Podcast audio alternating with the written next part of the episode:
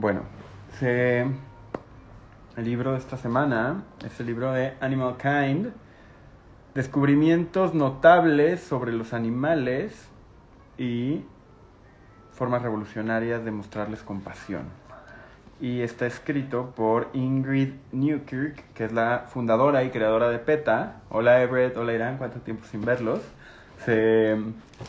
Y Jean Stone. Es un libro que salió este año. Es un libro que fue recomendado por eh, Joaquín Phoenix, que es una activista, animalista, vegano y muy vocal del club de los Morrisays, que les encanta cada que pueden, a partir de su fama, empujar la agenda de un trato más ético a los animales. Y es un libro que eh, me recomendó Irán, justamente. Y está bastante bueno. Eh, es un libro corto, son 240 páginas, estructurado en dos grandes apartados. El apartado de formas maravillosas que hemos descubierto que tienen los animales de llevar a cabo su vida. Y la segunda parte que son formas de mostrar compasión. Y básicamente es como un catálogo de nuevas tecnologías y nuevas técnicas que facilitan el colaborar sin eh, la necesidad de maltratar o hacer sufrir a los animales en cuatro grandes rubros. Agradezco, hola Dani, agradezco a quien se conecte ahora, aunque sé que en esta ocasión la mayoría que se enteren de este libro lo harán en podcast, porque seguro muchos están viendo la remontada de los Pumas frente al Cruz Azul o algún, alguno de estos juegos tan importantes que hay el día de hoy, pero quienes estamos acá, doctor Siqueros, bienvenido, eh, pues nos tocará escuchar un poquito acerca de lo que nos tienen que decir Ingrid Newkirk y Jean Stone, creadora de PETA, sobre el tema de los animales. Entonces, como siempre, cada semana les voy a platicar eh, un resumen general para quién creo que va dirigido el libro, cuatro cosas o las que alcancen de lo que me gusta, cuatro cosas que creo que pueden mejorar del libro, cuando alcanza, a veces no alcanza, y un- una descripción un poquito más ordenada sobre los contenidos del libro. Ya se me apagó la luz. Muy bien, pues me lo voy a aventar así, no pasa nada. Se... El libro, ¿para quién va dirigido? El libro va dirigido para cualquier persona que esté activamente buscando cambiar su relación con los animales eh, en cualquier ámbito. Primordialmente, yo diría personas que están explorando la opción de volverse flexitarianos o vegetarianos o veganos. Definitivamente es un libro cargado a una perspectiva pro animal y cargado a una perspectiva eh, de libre de crueldad. Entonces es un libro en el sentido que va dirigido para todas las personas que están como en este proceso de transición o de exploración. Es un libro que va dirigido para personas que están en cualquiera de las industrias que vienen expresadas en el libro, que son cuatro.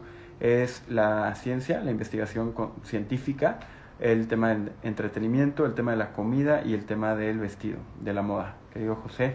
Eh, entonces, para estas personas también les va a funcionar porque eh, pues, te habla de cómo el rol de los animales ha evolucionado en el tiempo y hacia dónde podría evolucionar todavía, todavía más. Y el libro también está dirigido para jóvenes. Yo creo que sin duda es un libro eh, que es muy atractivo para personas que hoy en día tienen entre 15 y 25 años por dos razones. Por un lado, porque la confrontación que hace a las narrativas sobre las cuales vivimos nuestra vida es menor. Es decir, gente de mi edad o más grande, todavía nos cuesta mucho trabajo entender que los animales son iguales, ¿no? Esa es la realidad. Todavía en la escuela nosotros nos enseñaron que el, ser humano, y hasta veíamos una pirámide, ¿no? Entonces salía hasta arriba el ser humano y abajo todos los demás animales y por abajo de los animales las plantas. Y nuestra formación fue eh, muy antropocentrista, fue muy el hombre está al centro de la creación, fuera de índole religiosa o no nuestra educación.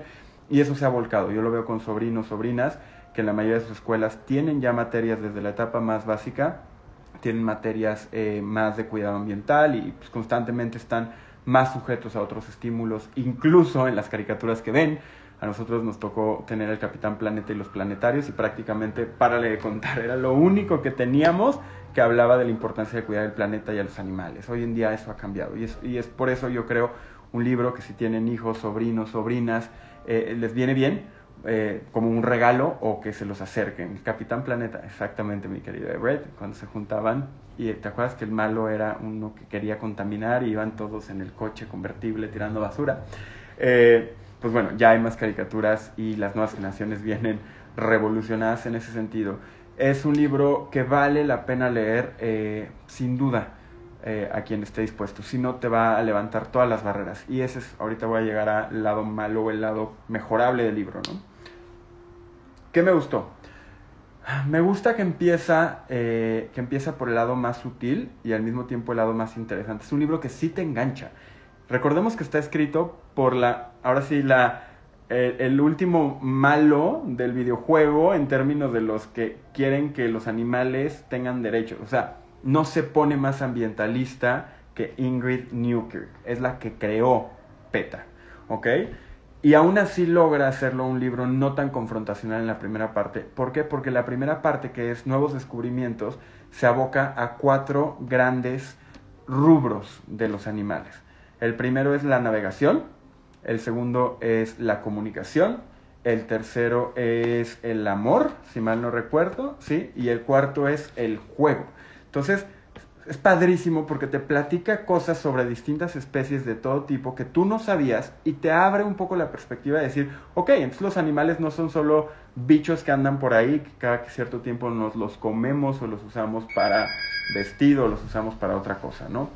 Eh, al final del día, pues se los platico, ¿no? Eh, ahorita, pero eh, ¿Qué me gustó del libro? Eso, que es entretenido en la primera instancia. ¿Qué me gustó del libro? Que es muy accionable. Te dice eh, qué hacer si es que decides comprarte el argumento, tomarte el Kool-Aid de cambiar tu forma de vivir de tal suerte que ayudes a reducir el sufrimiento animal. Eh, tiene bastante historia, esa es la tercera cosa que me gustó, y bastante fundamento científico, ¿no? Entonces, en otras reseñas he criticado el usar la ciencia como un arma para avanzar una agenda de una visión moral, social, en este caso no me importa porque la comparto, ¿no? Entonces, al final del día, eh, siendo muy honestos, me gusta que usan la ciencia, me gusta que usan muchos estudios y es irónico porque parte del libro habla y confronta la manera como la ciencia utiliza hoy en día los animales con estudios a veces muy crueles con tal de avanzar el conocimiento humano, ¿no? Eh, eso es lo que más me gusta del libro está escrito de manera como muy ordenada, muy clara y muy entretenida.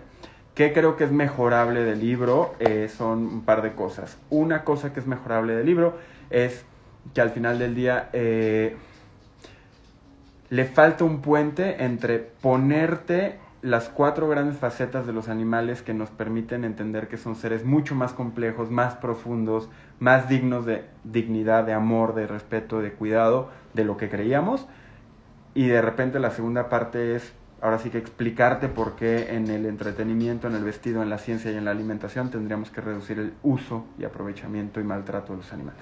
Le falta un capítulo intermedio. Y me parece también que eh, sería mejorable desde la perspectiva de dar ejemplos a nivel internacional. Te da muchas herramientas de cómo mejorar tu relación eh, con los animales a partir de la adopción de nuevos hábitos, pero muchas de las, de las eh, alternativas que te da, pues la verdad son para Estados Unidos. En términos de a lo mejor las opciones de alimentación vegana, muchas de las marcas que te recomiendan no se venden en México o en otros países. De ropa, te hace una gran promoción de marcas de ropa que han eh, hecho algún tipo de, de firma de que ya no van a utilizar pieles, etcétera. Y otra vez, le falta como generar un catálogo, digo, es PETA, si alguien tiene lana para generar un catálogo más amplio y no tan americanizado, espeta, creo que eso era muy mejorable. Pero de ahí en fuera es un, es, es un texto que, que, sirve, que sirve como un vehículo para transitar hacia un nuevo entendimiento. Y me voy a lo más padre, este, quienes están ahora, Fatito, querida Angie, quienes se conectan ahora o quienes se conecten, esta es la parte como más interesante y más amena del libro, ¿no? Y entonces, lo primero es la comunicación. Les voy a platicar algunos datos de los animales en los cuatro rubros, comunicación, eh, navegación, amor y juego. Empieza, perdón, por navegación. Hay animales, eh, Ana Pau, hola, hola.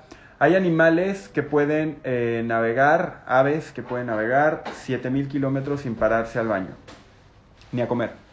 ¿Ok? Quien se haya echado un road trip, a las 4 horas ya quieres estirar las piernas. Mi gran amigo Everett se acaba de echar un vuelo de 12 horas. Eh, pues estos pajaritos se pueden aventar 7000 millas sin parar. Los albatros pueden eh, pasar el 95% de su vida volando. Las ballenas en la navegación pueden trazar rutas a lo largo de todo el planeta y no se pierden. Las tortugas pueden regresar después de 20 años a la playa específicamente donde nacieron, a regresar, regresan a desovar para reproducir el ciclo.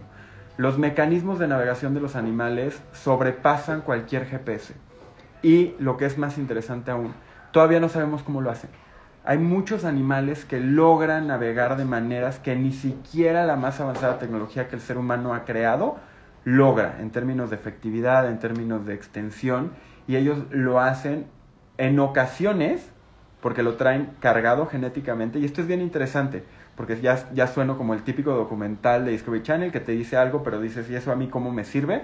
Pues se los voy a explicar como yo lo entendí del libro. Lo que es interesante la manera como navegan los animales es que hay animales que lo traen cargado en los genes. No sabemos cómo, pero genéticamente saben hacerlo. Hay otros que tienen instrumentos para navegar. Por ejemplo, muchos pescados tienen ciertas, eh, ciertas cosas en sus escamas que les permiten medir eh, las corrientes, las temperaturas, los cambios de presión. Las aves, es sabido que en los ojos, hay aves, por ejemplo, que tienen unos ciertos vehículos en los ojos, unas ciertas células que tienen máximo contraste contra las ondas electromagnéticas. Básicamente no ven luz, ven ondas, pero están hechas de tal forma que las ondas solo las ven en cierta frecuencia. Entonces, materialmente lo que les quiero decir es que son aves que solo ven una luz, dependiendo de las ondas, de los campos electromagnéticos, solo siguen la luz y pueden llegar hasta el otro lado y pueden vivir una vida plena y pueden moverse a lo largo y ancho del mundo. Entonces, la primera forma de navegación que es sorprendente de los animales es que lo traen los genes. La segunda es que tienen instrumentos muy robustos que les permiten navegar por la tierra, no solo por la vista, puede ser por el olfato. Hay casos de perros y gatos que regresan eh, a, su, a su casa después de perderse por el puro olfato y otros mecanismos de navegación, después de haber sido alejados decenas o centenas de kilómetros, ¿no? O sea, la mayoría de nosotros hoy en día nos, nos dejan en medio de la nada y no tenemos señal, no sabemos bien qué hacer, ¿no? Entonces, la navegación de los animales es, bien interesante y la tercera forma es porque se los enseñan. Entonces, eso es muy lindo. Los elefantes, por ejemplo, no tienen necesariamente una buena memoria en el sentido de que genéticamente está cargado como la tortuga, ni tienen buenos instrumentos como el caso de estos pájaros que ven las ondas electromagnéticas. Pero lo que tienen los elefantes, y es muy famoso, es una buena memoria. Entonces eh, viven muchísimos años y se lo van pasando, se lo enseñan. Las matriarcas de la manada de elefantes se lo enseñan, le enseñan el camino a las nuevas generaciones. Eso es impresionante porque otra vez eso habla de una inteligencia y la capacidad de navegar es una inteligencia que puede ser eh, nata por medio de los genes, que puede ser propia de las herramientas, como nosotros tenemos el cerebro, ellos pueden tener sensores o puede ser producto del aprendizaje cultural si me lo permiten así, legado de generación en generación. Entonces, esa es la parte de navegación. La parte de comunicación, los animales se comunican de formas bien interesantes. Y hay un libro que se llama Into the Realm of Animal Forays, que básicamente es un libro de filosofía y biología que te explica que si tú tuvieras en el mismo cuarto a un protozoario, a una bacteria, a un murciélago, a un perro y a un ser humano, el mundo que habitamos es distinto, aunque estemos en el mismo cuarto porque las herramientas que tenemos, Andrea querida, colega, Eric, ¿cómo están? Las herramientas que tenemos son distintas. Entonces, las bacterias lo hacen por la parte química, los protozoarios lo hacen por la parte electromagnética, los murciélagos lo hacen por medio de la audición, los perros lo hacen por medio del olfato y nosotros por medio de la vista. La manera como imaginamos, como representamos el mundo en nuestros cerebritos, varía. Y en ese sentido, por eso la comunicación es muy importante entender que probablemente los animales se comunican de formas que nosotros no podemos decodificar, porque para nosotros la comunicación es primordialmente de dos maneras, con las manos, es decir, lo que podemos ver, lenguaje corporal, la gesticulación, y por medio de la voz, ¿ok? Por medio de ondas sonoras, pero hay muchas maneras como se comunican los animales, y hay casos bien interesantes como, se lo platicaba Irán, las ballenas, yo no sabía, pero el sonido viaja más fácil en el agua que en el aire, ¿ok? Entonces las ballenas, las ballenas corobadas, las ballenas grises, saben no solo que viaja muy bien el sonido, sino que saben que conforme baja en, hacia abajo, el agua es más densa y más fría. Llega un punto de equilibrio térmico donde el sonido rebota. Entonces las ballenas pueden dirigir sus cantos hacia abajo para que reboten y regresen hacia arriba mucho más lejos. ¿Qué tan lejos puede viajar el canto de una ballena? Cientos de millas. ¿Ok? La ballena puede estar a cientos de millas de distancia de su cría y nunca está lejos, porque se están hablando, se están hablando por medio del sonido, porque saben, porque conocen la manera, no saben las leyes de la física, pero las utilizan a su favor para hacer que sus ecos sonoros lleguen mucho más lejos, ¿no? Y no solo es, está increíble, y no solo eso, es bien interesante porque pueden estar cantando por horas, porque a diferencia de nosotros, ellas no tienen cuerdas bucales.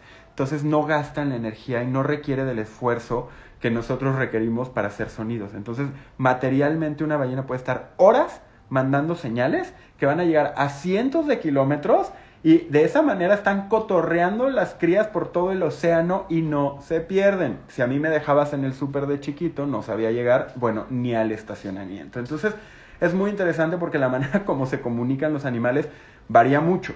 El tercer rubro, y hay muchos ejemplos, no los quiero aburrir, pero si les interesa el tema, Animal Kind de Ingrid Newkirk. El tercer es el amor. Y el amor lo explica, se metieron en camisa de once varas porque lo explica a partir de distintos mecanismos, como la empatía, como el, la pena, el grieving, ¿no? El grieving, perdón, el, el sufrimiento, ¿no? Y te habla, por ejemplo, de los cuervos. Los cuervos pueden hacer, pueden velar a un cuervo durante seis días. ¿Ok? Seis días están rodeando el cuerpo del cuervo caído. Por un lado, como un mecanismo afectivo, y por otro lado, para entre todos entender que lo mató y que no los vuelva a matar, ¿no? O sea, si fue un cazador, si fue un virus. Entonces, se quedan todos alrededor y demuestran sentimientos afectivos que son correlacionados al amor. El amor evidentemente entendido en términos humanos, pues miles de poetas lo han intentado definir y es difícil. Lo que hacen los autores en este punto, dentro de la primera parte, que es la que habla de los cuatro grandes rubros donde hemos aprendido a entender mejor a los animales, te dice, los animales son empáticos, te hablan muchos ejemplos a través de los primates, de las aves, las aves, ¿qué creen? Datazo que les tengo, el 90% de las aves son monógamas, ¿ok? Las aves no necesitan Tinder, no necesitan Grindr, el 90% de las aves son monógamas, más de los mamíferos solo el 3%. ¿Ok? Entonces, pues ahí, ahí hay un dato, ¿no? Por si están aburridos en una boda donde los sentaron con alguien que no conocen, ya pueden empezar por ahí, seguramente se va a poner candente la conversación. Eh, pero las aves generan eh, muchos vehículos y muchos vínculos afectivos que se podrían denominar como amor, por lo menos dependiendo de, de la manera como lo, lo, expresa Ingrid y, y, y Gin. Entonces, el amor también es reflejado y hay muchos datos de distintas especies. Los perritos de la pradera, eh, los topitos de la pradera, son una cosa maravillosa. ¿Por qué? Porque reflejan amor y porque si se muere su pareja, se mueren ellos, porque se cuidan, porque incluso pueden ir en contra de la genética que es protégete a como dé lugar con tal de mantener con salud o de procurar a una pareja caída o a un miembro de la especie caída. Los elefantes pueden, si, si un cazador le dispara a un elefante, los elefantes pueden empujar al elefante herido durante kilómetros rodeándolo para protegerlo y que no se lleven sus, sus cuernos y no se lleven, no se muera. O sea, lo defienden. Eso no es solo un mecanismo de, de, de, aprendizaje por la vía de selección natural, son mecanismos afectivos, ¿no? Y viene mejor expresado, evidentemente, en el libro. Y el cuarto rubro es el juego. Y eh, bueno, ya aquí reseñamos el de, el de Reality Broken, de Jake McGonigal. Ya hemos hablado del juego, también en el de Nosbaum habla del juego. Parecía que el juego era casi una prerrogativa del ser humano, ¿no? Somos tan listos que aprendimos a jugar y entonces nuestros mini humanitos aprenden a socializar y por eso tenemos iPhones y partidos políticos. Pues resulta que hay animales que juegan desde antes que viniera el ser humano. Y siempre, eh, porque así somos, decimos, es que juegan como un mecanismo de supervivencia. Por ejemplo, los leones. Los leones sí juegan para aprender a cazar. O hay otros que juegan para aprender jerarquías, como los primates, los simios. Muchos simios juegan para aprender jerarquías dentro de lo social. Pero hay casos como los meerkats, que según yo los meerkats son como timón, corríjanme si no es el caso, que salen a jugar para cotorrear. Y entonces estamos descubriendo que hay animales que juegan más allá de principios estrictamente evolutivos parecía que nosotros éramos los únicos que jugábamos porque somos tan superiores que entonces tenemos tiempo libre. Resulta que no, hay muchas especies que así lo hacen, ¿no? Entonces, la primera parte del libro son estos cuatro grandes eh, eh, formas de entender la inteligencia de los animales de una manera que nos abre los ojos.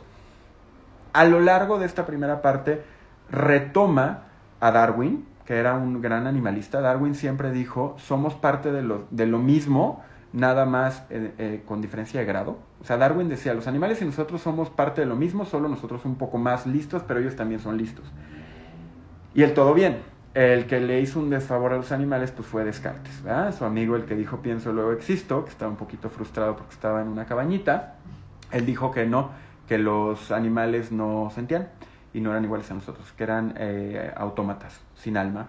Y entonces es famoso y es sabido que Descartes hacía vivisecciones, es decir, estudiaba los animales vivos, los abría vivos, y a partir de Descartes y la ilustración se creó toda una corriente que nos permitió poner al ser humano por encima de los animales al punto en el que los libros de texto gratuito así lo hacían. Entiendo que ya no, espero, y si no, escríbanle a sus autoridades. Pero, eh, en términos generales, también te va a lo largo de este tramo del de la primera parte del libro, te va explicando cómo entre más descubrimos que los animales son maravillosos, más contrasta la forma como hemos evolucionado de amar a los animales con todo el inicio de la ciencia, eran grandes exploradores, grandes animalistas, a un vuelco más racionalista que decidió poner a los, al, ser humano por encima de ellos. Y en la segunda parte ya es cuando entra, le sale el lado peta, ¿no? Y entonces en la segunda parte dice, bueno, les vamos a platicar cómo podemos hacer ciencia, entretenimiento, eh, alimentación y eh, vestido sin animales. Y entonces en la ciencia cuestiona mucho un chorro de técnicas bastante crueles, tanto para aprender de los animales, cómo los sometemos a experimentos bastante rudos, hasta, por ejemplo, cómo resulta que pasamos de prohibir experimentar con animales en Estados Unidos, que es normalmente quien marca la pauta, a obligar a experimentar con animales.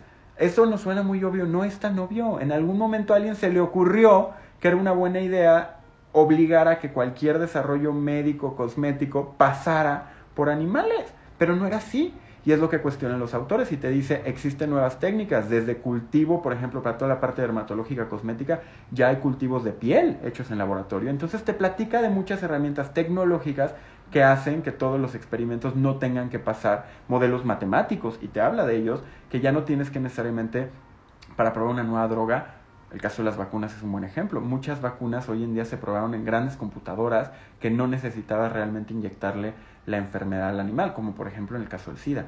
El caso del VIH se ha experimentado con chimpancés y miles y miles de chimpancés han muerto cuando a lo mejor hoy en día podríamos hacer modelos matemáticos robustos y evitar pasar por ahí, ¿no? Te habla del tema del entretenimiento y te explica cómo esa sí es una tendencia global. Los circos con animales van cerrando, los zoológicos que no son santuarios van cerrando y te dice, pero no pasa nada, viene la realidad virtual y vienen los animatronics. Entonces también te platica de distintas alternativas que tenemos para poder acercarnos a los animales sin maltratarlos. Y eso de primera mano yo lo viví, me, me tocó ir la semana antes de que prohibieran en la Ciudad de México los shows con delfines y fuimos a Six Flags. Y fue muy raro, porque por un lado la gente que estaba ahí es gente comprometida, que creía realmente en sensibilizar a los asistentes del valor de los animales con animales ahí. Y el discurso del show era de la conservación y el cuidado de los animales. Sin embargo, esos delfines la estaban pasando fatal. Y en el libro te habla de cómo los delfines que viven en, este tipo de espacios, que ya cada vez son más prohibidos, sobre todo desde el eh, Big Fish, el documental este que casi quiebra SeaWorld, eh, cada vez están más prohibidos porque la pasan muy mal los delfines, las orcas, etc. Entonces, bueno, también te da herramientas y te dice, podemos hacerlo mejor. El tercero es el vestido, este ya empieza a ser un poquito más fácil y básicamente es un catálogo de marcas que ya no usan animales, ¿no? Y te platica los esfuerzos que están haciendo los grandes consorcios de, fashion, eh, diseñadores como Stella McCartney, etcétera, y cómo han logrado ir evolucionando con nuevos tejidos sintéticos para lograr las cualidades de a lo mejor conservación de calor o de, textura, etcétera, sin tener que pasar por plumas de ganso, sin tener que pasar por pieles, etcétera. Y también te da pues muchas alternativas que puedes usar y te da, eso está bueno, si alguien ya está en ese nivel, ya, ya es vegano y decide que quiere vestirse éticamente, te da buenos tips, ¿no? De cómo estar atento y cómo empujar esa agenda. Y el cuarto es el tema de eh, comida. Obviamente, ¿no? Eh, si no, no lo habría recomendado nuestro amigo el guasón Joaquín Phoenix, que es un súper vegano, y se extiende un, buen tramo en hablar de eh, los mitos de, la parte de salud en contra de una dieta vegetariana o vegana, te explica obviamente lo cruel, lo duro, lo difícil que es la vida de los animales. A mí me impresionó, la crueldad más o menos la conocía, los volúmenes. Te habla de que en promedio una persona que come eh, animal products eh, mata o matan para que los pueda producir a 200 animales al año. Y yo dije, puta, es un chingo, perdón el francés. Entonces, ya a la hora que le pones números, ya no es solo, ah, sí, los matan cruelmente, que eso es difícil. Ya estoy de vuelta, creo. Eh, a la hora que lo ves en volúmenes, pues son decenas de miles de animales que se producen año con año en fábricas.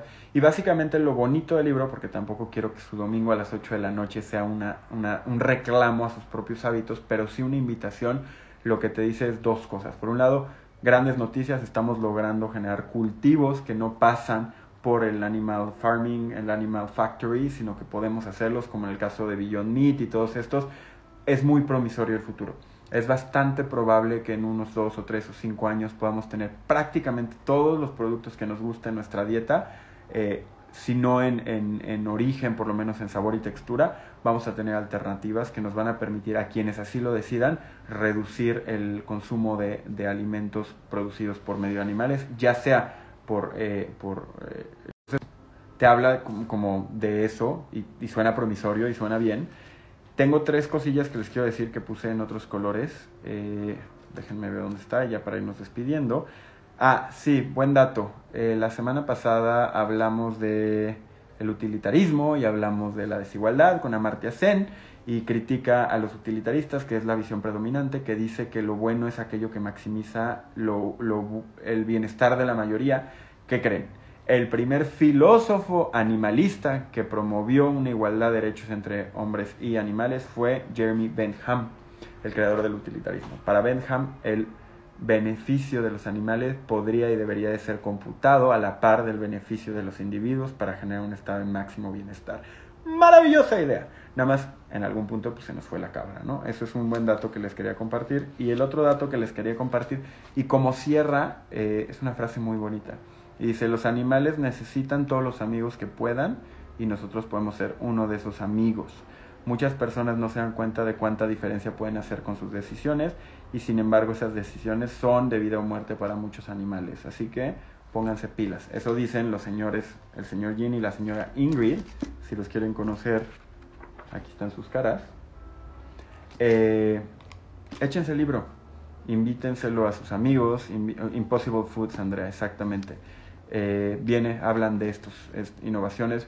Créanme, me da mucha felicidad poder compartirles este cierre del 2020, que el próximo año y en un par de años hacia adelante, quien lo decida va a poder llevar una vida que no necesariamente requiera de grandes cambios en términos de su forma de llevar su vida y sin embargo con ciertas decisiones y un poco más de información vamos a poder reducir de manera importante el sufrimiento que miles y miles de bichos, especies, animalitos eh, padecen gracias a nuestras ganas de creernos la punta de la cadena alimenticia y podemos, por lo mismo que somos los más listos, ser suficientemente listos para dejar de infligir sufrimiento en estos animales.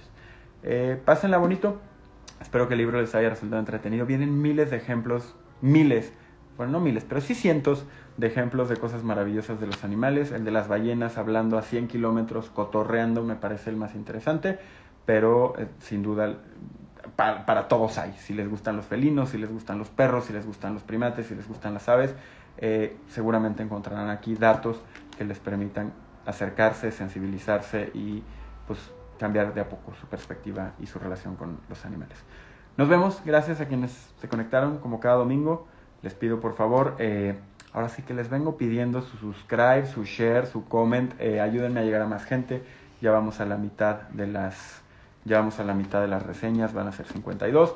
Les agradezco como cada semana el privilegio de su tiempo. Que tengan un excelente inicio de semana el día de mañana que ganen los Pumas, ya no sé cómo quedó, pero para mí era más importante para quienes se decidieron conectar, compartir este tiempo con ustedes.